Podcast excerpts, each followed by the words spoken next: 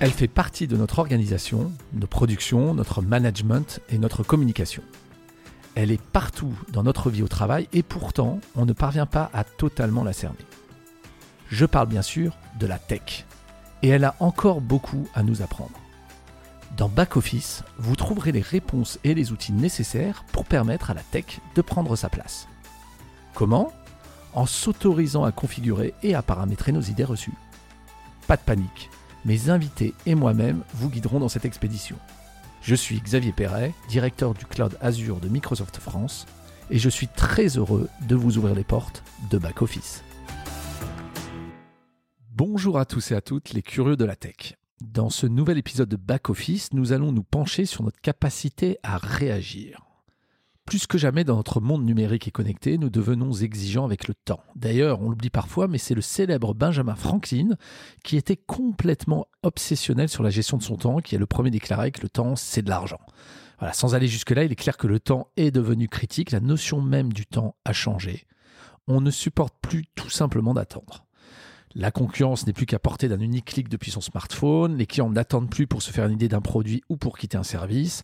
La performance d'affichage d'une page web ou mobile est devenue tellement critique qu'elle impacte directement le temps passé par les utilisateurs. Des minutes ou des secondes gagnées ou perdues sur une chaîne logistique peuvent avoir des impacts significatifs, exponentiels sur ses coûts. Alors, si on s'interrogeait sur la notion du temps qui file à toute allure, comme la tech, comment la tech, la data, l'intelligence artificielle ou le machine learning pouvaient nous aider à décider toujours plus vite et surtout mieux dans un univers numérique toujours complexe et connecté. Le temps passe par le trou de l'aiguille des heures, disait Jules Renard, c'est tout l'objet de cet épisode, plonger dans les aiguilles et surtout les coulisses, le back-office, d'une industrie où justement la notion du temps est particulièrement critique, où l'impact d'un événement n'est jamais linéaire, mais justement, encore une fois, exponentiel. Chaque seconde, microseconde gagnée dans une prise de décision est un atout concurrentiel majeur pour gagner des poids. Alors c'est un épisode où nous allons croiser toujours, pêle-mêle, le temps qui passe, mais surtout des voitures et des châssis, d'Esteban Ocon et ou Fernando Alonso. De fast data, on va le voir plus que du big data, d'aérodynamique et de mécanique des fluides numériques, jusqu'à la suggestion de l'anecdote de l'épisode du jour pour apprendre à gérer son temps avec une tomate italienne. En italien, c'est ça se dit pomodoro. Et pour m'accompagner dans cette quête du temps, j'ai le plaisir d'accueillir l'un des fleurons emblématiques de la Formule 1, une de mes écuries favorites, c'est vrai. J'ai nommé la marque Alpine, la nouvelle dénomination du groupe Renault, et surtout l'un de ses architectes, le vice-président AIS et IT de cette marque Alpine et de toutes les activités Formule 1, Pierre Dimbleval. Bonjour Pierre. Bonjour à tous, bonjour euh, Xavier. Alors Pierre, avant d'illustrer comment la tech, la data peuvent être au service de la performance en Formule 1, hein, dans une industrie aussi exigeante avec le temps, la question traditionnelle que je pose à tous mes invités, qu'est-ce que tu voulais faire quand tu étais petit? Est-ce que tu voulais être CTO ou tu voulais être dans l'automobile ou les deux? Alors quand j'étais petit, euh, j'ai été euh, habitué par mon père à, bricoler, à soulever les capots et à mettre les mains dans le cambouis. Donc euh, j'avais une petite passion quand même pour pour ce qui bougeait et animé par un moteur. Donc oui, de l'automobile euh, quand j'étais petit, ouais, c'était un peu, un peu le rêve. Alors justement, du coup déjà l'automobile, l'IT, peux-tu nous expliquer du coup un peu ton rôle et ta mission au sein de la marque Alpine? Parce qu'elle dépasse finalement, euh, on va revenir à ce qui se passe juste dans les stands ou lors des courses. Oui, oui, la, la, la, Formule 1 et le, les sports mécaniques, euh, c'est effectivement la partie émergée de l'iceberg, c'est ce qu'on voit, ce qu'on voit à la télé ou, ou ce qu'on ce qu'on lit dans les journaux. Mais euh, pour faire des sports mécaniques, euh, il faut il faut beaucoup travailler en, en simulation et, et, en back office, euh, donc dans les usines en particulier. Et, et, donc nous on couvre la totalité de ces systèmes, on met à disposition toute l'infrastructure, enfin depuis l'infrastructure jusqu'aux applications les plus spécifiques au sport mécanique, à disposition de, des ingénieurs sur un effectif de 1200 personnes, on doit avoir je sais pas, 1000 ou, ou 1100 ingénieurs euh, qui traitent de la data pour comprendre comment la voiture va pouvoir aller plus vite la semaine prochaine. La semaine prochaine, euh, le mois prochain, et puis les années prochaines euh, aussi. C'est vraiment de bout en bout ce qui se passe sur les stands, pendant, entre les, les courses, ah, et puis au-delà de ça. Quoi. Oui, absolument, absolument. On a, on a un, un prototype qui, qui évolue entre chaque course, mais évidemment, lorsqu'on on est à l'intérieur d'une saison, on se préoccupe déjà de ce qui va se passer la saison prochaine, donc il y a un, un biseau qui s'opère entre faire, faire le développement de la voiture de la saison en cours et puis, et puis déjà préparer la saison suivante. Et pour ça, il faut que toute l'organisation soit correctement outillée, euh, donc, euh, et les bonnes applications, et les bons systèmes, euh, et les bonnes data, la bonne qualité de data surtout, pour pour que toute l'équipe, parce qu'il n'y a pas il y a pas l'équipe, c'est c'est l'agrégation de tous les départements de l'entreprise, hein, depuis la finance, les RH, jusqu'aux gens qui traitent de l'aérodynamique ou ou de la, qualité de la combustion dans le moteur à combustion. Donc, euh, donc il faut que tout le monde progresse à la même vitesse. Euh, il ne doit pas y avoir de maillon faible. Euh, c'est pour ça qu'on doit servir la totalité des, opérations de l'entreprise. Alors, ce que j'aime dans la Formule 1, hein, et puis pour les auditeurs qui nous écoutaient, hein, probablement on n'a pas besoin d'être spécialiste et de suivre les Grands Prix pour imaginer comprendre le rôle de la technologie derrière. On va y venir. Hein. Si les voitures de course sont des merveilles de technologie pour gagner dans les premières écuries, il s'agit probablement pas seulement de construire la meilleure voiture, il s'agit de développer des conditions pour avoir les meilleures courses. Et tout, tout tourne autour de la donnée. Absolument, euh, absolument. On a, euh, on a aujourd'hui un, règlement euh, qui, qui se complexifie de plus en plus. on a rajouté au, au, règlement sportif et au règlement technique qui décrit la, la voiture un règlement financier maintenant et les équipes sont contraintes dans leur développement euh, de respecter un certain niveau de dépenses et c'est pareil pour toutes les équipes. Alors évidemment pour les pour les plus petites, ça peut être une opportunité de dépenser un peu plus s'ils en ont les moyens, mais pour les grosses, euh, c'est forcément limité à un moment donné le, leur capacité de développement. Et là, on comprend euh, rapidement que, euh, comme tout le monde dispose du même niveau de ressources, bah, c'est celui qui sera le plus intelligent à, consommer ces ressources et à en extraire la plus la plus grande valeur, qui sera euh, qui sera devant les autres. Alors sur les sur les data, en fait, on l'oublie hein, peut-être, mais dès la fin des années 70, des capteurs ont été intégrés dans les voitures de Formule 1 et puis ça s'est multiplié. Maintenant, c'est plus de presque entre 200 et 300 capteurs par voiture de course, c'est ça, et des milliers de data points. Absolument. Alors en course, effectivement, on est limité sur le nombre de capteurs. Pendant les essais qu'on a connus, euh, qu'on connaît en début de saison habituellement, euh, on met beaucoup plus de capteurs. Donc la voiture est plus lourde parce qu'elle a plus de capteurs et plus de câbles. Mais euh, quand on court, effectivement, 220 capteurs dans la voiture qui tout multiplié et, et, arrangé ensemble nous donne à peu près 10 000 10 000 canaux de mesure. Donc ça fait beaucoup, beaucoup d'informations qu'on peut traiter pour, euh, voir la performance de l'auto. En fait, un grand prix, ce que j'ai noté, c'est à peu près quelques pétaoctets. Donc un péta, c'est 10 puissance 15. Voilà, un, million de milliards d'octets, ce qui fait pas mal quand même. Alors on transporte effectivement, on transporte beaucoup de données pour, euh, pour que les ingénieurs puissent comparer euh, des choses qu'ils ont pu voir par le passé, des, des, des similitudes d'événements qui leur permettent de prendre des décisions sur le réglage de l'auto. Mais sinon, la, la, la voiture en elle-même, sur un week-end, elle, elle génère pas tant de data mm. que ça.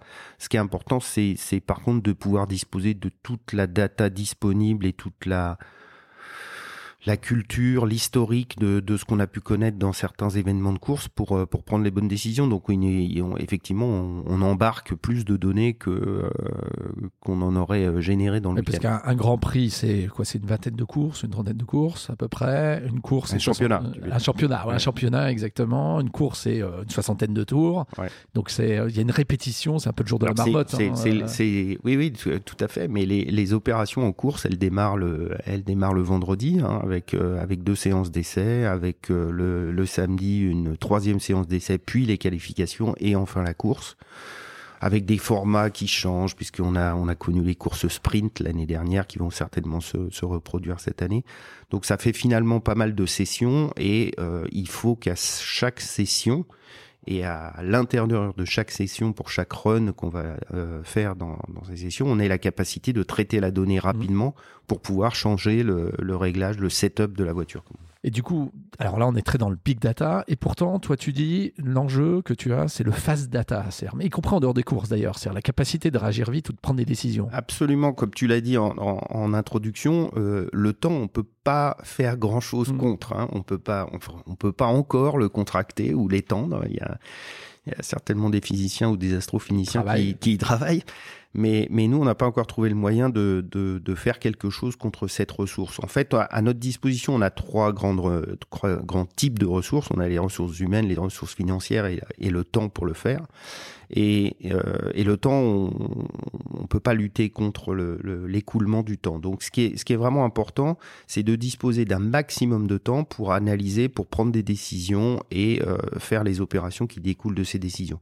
Donc, plus vite on acquiert euh, la donnée des opérations en course ou des systèmes qui opèrent euh, et qui, qui crachent de la data en permanence, le plus vite c'est fait, mieux on peut les, les exploiter et, prendre plus de décisions ou prendre plus d'orientation de nouveaux développements. Donc capturer la data vite, comparer, faire des modifs, en fait euh, c'est gagner le temps sur la partie modification, on va y venir. Donc capturer vite, analyser vite, simuler derrière. Et donc même entre les courses, c'est-à-dire que tu l'as dit, avec les réglementations, il y a pas mal de contraintes. On n'a plus le droit de faire des essais physiques avec la voiture complète. On n'a même plus le temps, j'imagine, en fait. Et donc, il y a énormément de travail entre les courses ou entre les saisons pour euh, simuler, c'est ça, l'aérodynamisme d'une voiture, l'améliorer. Absolument. Les, essais physiques euh, ont quasiment disparu en, F1, en tout cas à, l'époque où il existait carrément une, équipe Shadow qui euh, précédait euh, chaque course du championnat du monde sur le même circuit une semaine avant et qui, faisait tous les essais, qui faisait tourner la voiture, tourner une vraie voiture avec des vrais mécanos autour et, qui préparait la, course de la de la semaine suivante. Bon, tout ça, ça n'existe plus. Ça a été banni par la par la FIA, qui est l'instance de, de, gouvernance du championnat du monde. ça a été banni pour des questions de coûts. Euh, et donc, euh, bah, les équipes ont dû se retourner vers euh, des moyens de simulation et de génération de, de data pour pouvoir analyser la performance des idées de conception qui leur sortaient de la tête. Et donc, on simule des fausses voitures dans un environnement virtuel pour voir leur comportement. Exactement. Ouais, ouais. Et, puis, c'est pas des fausses voitures, on essaye qu'elles soient le plus vraies possible, justement, pour que, pour que ça nous donne les bonnes, les bonnes informations. Mais oui, oui. Et, et, nous, et on doit faire ça à un rythme extrêmement rapide. Hein. L'exemple que je prends euh, souvent, c'est par exemple pendant les essais de pré-saison, les résultats de la session du matin euh, sont effectivement disponibles en temps réel auprès des gens qui sont dans les usines, dans les ops rooms qui surveillent en temps réel euh, les opérations en piste. Euh, à partir des résultats du matin, si on n'est pas satisfait, on peut repasser dans des, pièces de carrosserie en soufflerie d'abord d'abord dans les dans les data centers de, de, simulation numérique, puis faire un modèle rapidement en, en, impression 3D, le mettre dans le dans la soufflerie, obtenir des bons résultats et, euh, et produire cette pièce euh, rapidement pour la renvoyer sur le circuit où se déroulent les essais de pré-saison. Donc le, le, le, le cycle euh, capture, analyse, décision, fabrication et c'est à nouveau ce, ce, loop, euh, ce cycle boucle, ultra rapide. Une boucle ultra rapide, effectivement. Alors la simulation s'appelle CFD, c'est ça, hein, pour le Computational Fluid Dynamics. C'est en fait euh, simuler euh, l'aérodynamique de la voiture, effectivement, comme tu le dis. Exactement, c'est l'écoulement d'un fluide qui est l'air sur la, sur la carrosserie, dans le but de générer le plus d'appui possible sur cette voiture en tenant compte, j'imagine, des éventuelles voilà, externalités d'un circuit. Si les circuits sont pas, les mêmes euh, fondations, on va dire, et, voir euh, bah, les conditions de pluie, de température euh, derrière. Absolument. par exemple, si on, si on compare un circuit qui est en bord de mer comme celui de Melbourne ou celui de Monaco, et puis un circuit qui se trouve à Mexico, bah, la densité de l'air est pas la même, donc on va on va on va vouloir simuler la densité de l'air dans la dans la soufflerie pour voir quel quel niveau d'appui aérodynamique on va pouvoir générer sur cette sur cette voiture de course. Finalement, de manière un peu contre-intuitive, une voiture de course, c'est pas fait pour aller droit, euh, c'est pas fait pour aller vite en ligne droite. Hein, ressemble un peu, c'est une aérodynamique de boîte à chaussures. On cherche à la plaquer le plus possible au sol. C'est pour ça qu'on met beaucoup de chevaux dans le moteur pour euh, la pousser et lui faire atteindre une certaine vitesse. Mais euh, cette aérodynamique qu'on cherche à, plaquer pour plaquer la voiture au sol, c'est pour la faire aller, euh, bah, ne pas trop la ralentir en ligne droite et puis la faire aller très vite en virage.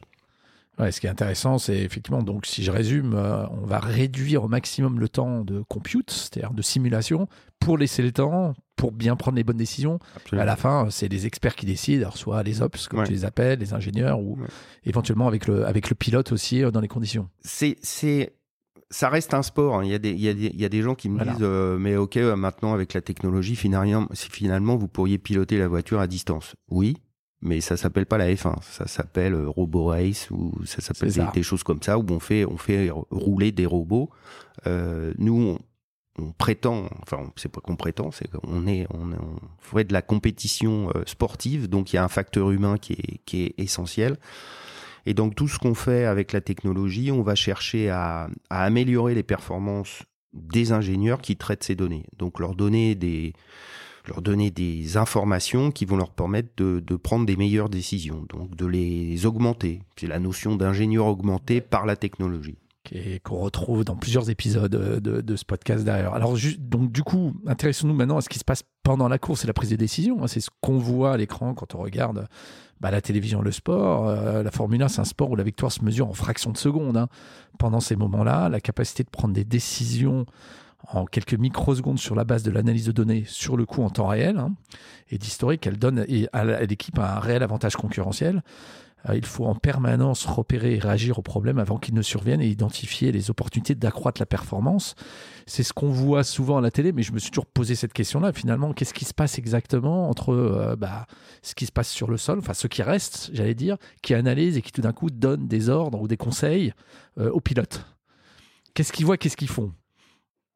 Alors, les, les... en fait, il y a, il y a un événement, euh, un événement, une course de, de Formule 1, c'est beaucoup de préparation, où on va euh, simuler des millions de fois euh, comment se peut se dérouler la course. Alors pour ça, on a, on a des informations qui sont euh, les résultats des séances d'essai, où on a vu comment se comportent les autres voitures qui, Mm. qui concourent contre nous.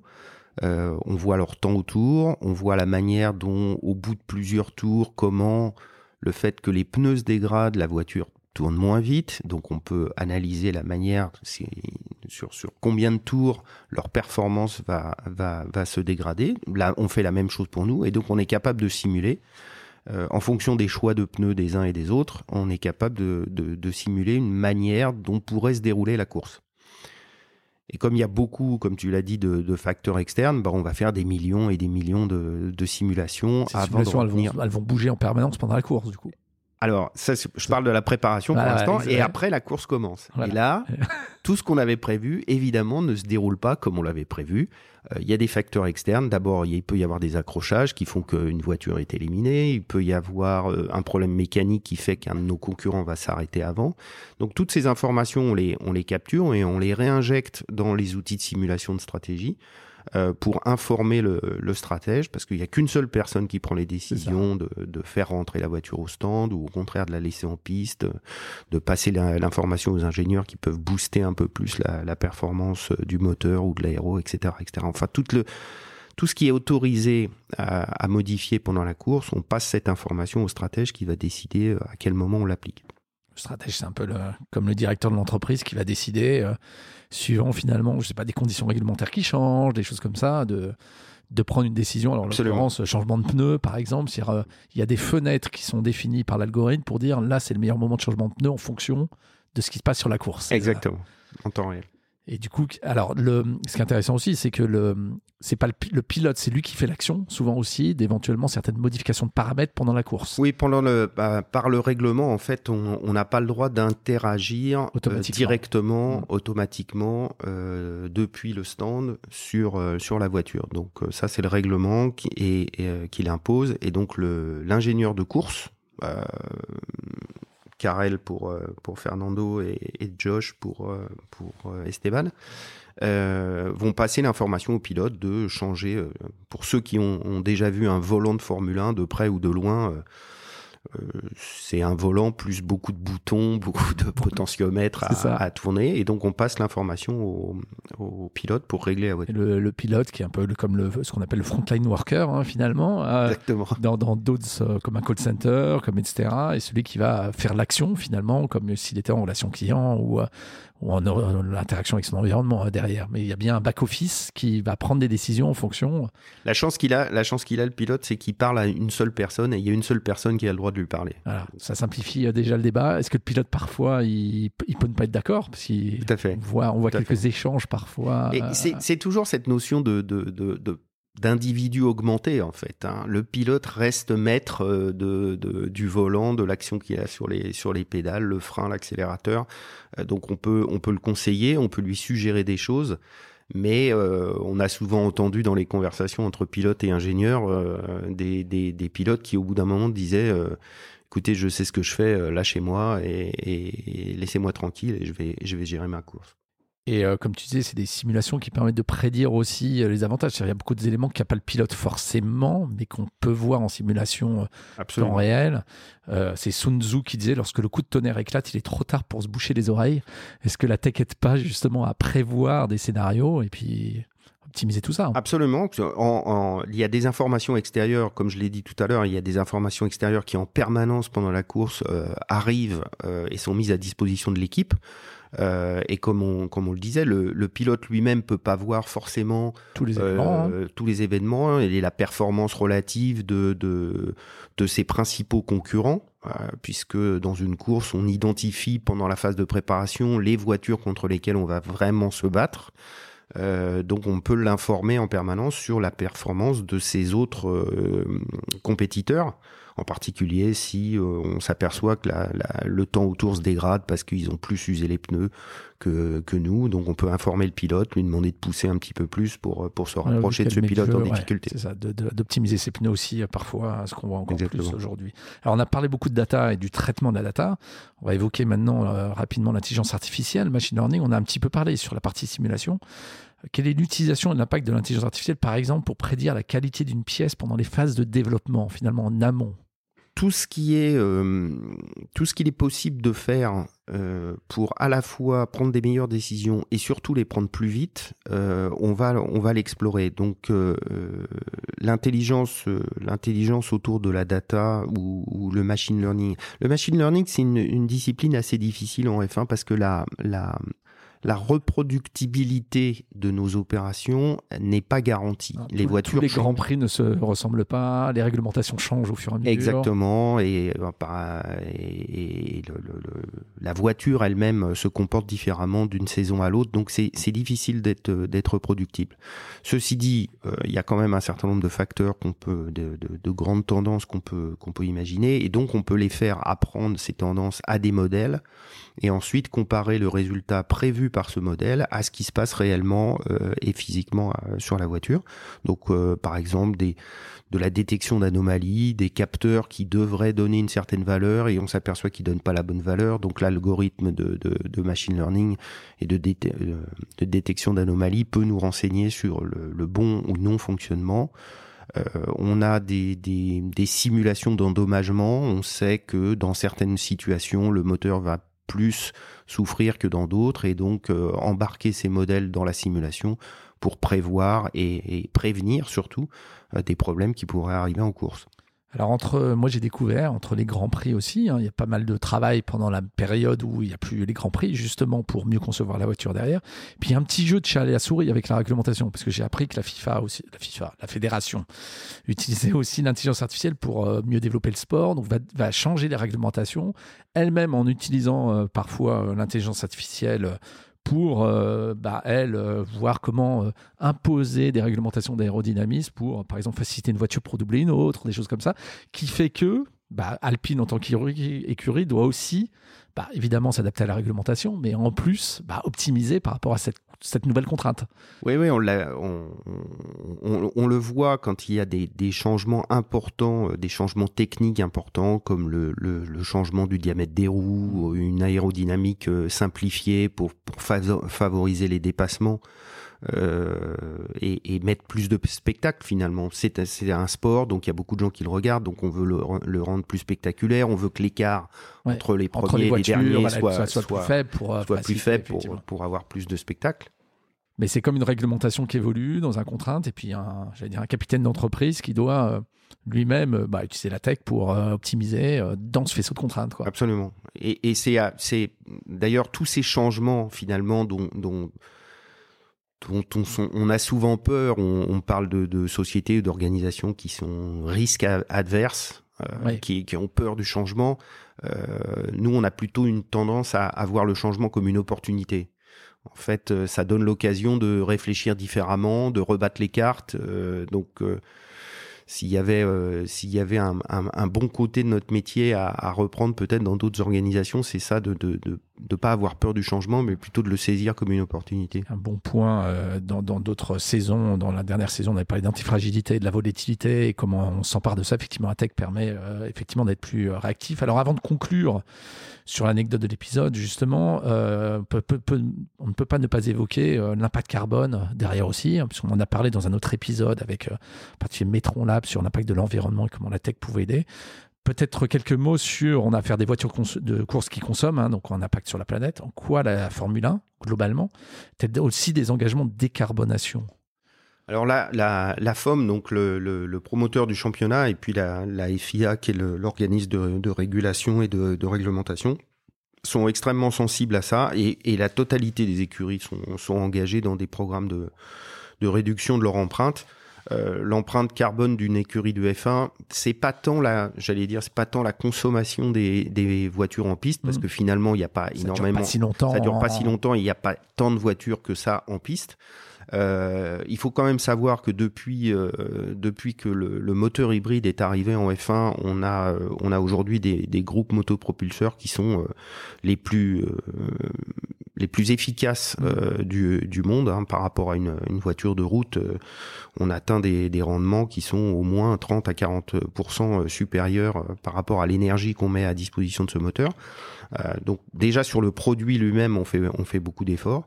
Euh, et puis euh, l'impact, c'est surtout les déplacements quand il faut euh, aller courir tout autour de la planète, bah, tout ce qui est allègement, que ce soit de la voiture, mais aussi des équipements qu'on qu'on balade autour de la planète pour faire les courses, sont, sont soumis à, à, des équipements. Et par je, je prends cet exemple de la tech parce que une fois on a fait un, on a fait un appel d'offres pour pour renouveler notre infrastructure euh, qui voyage.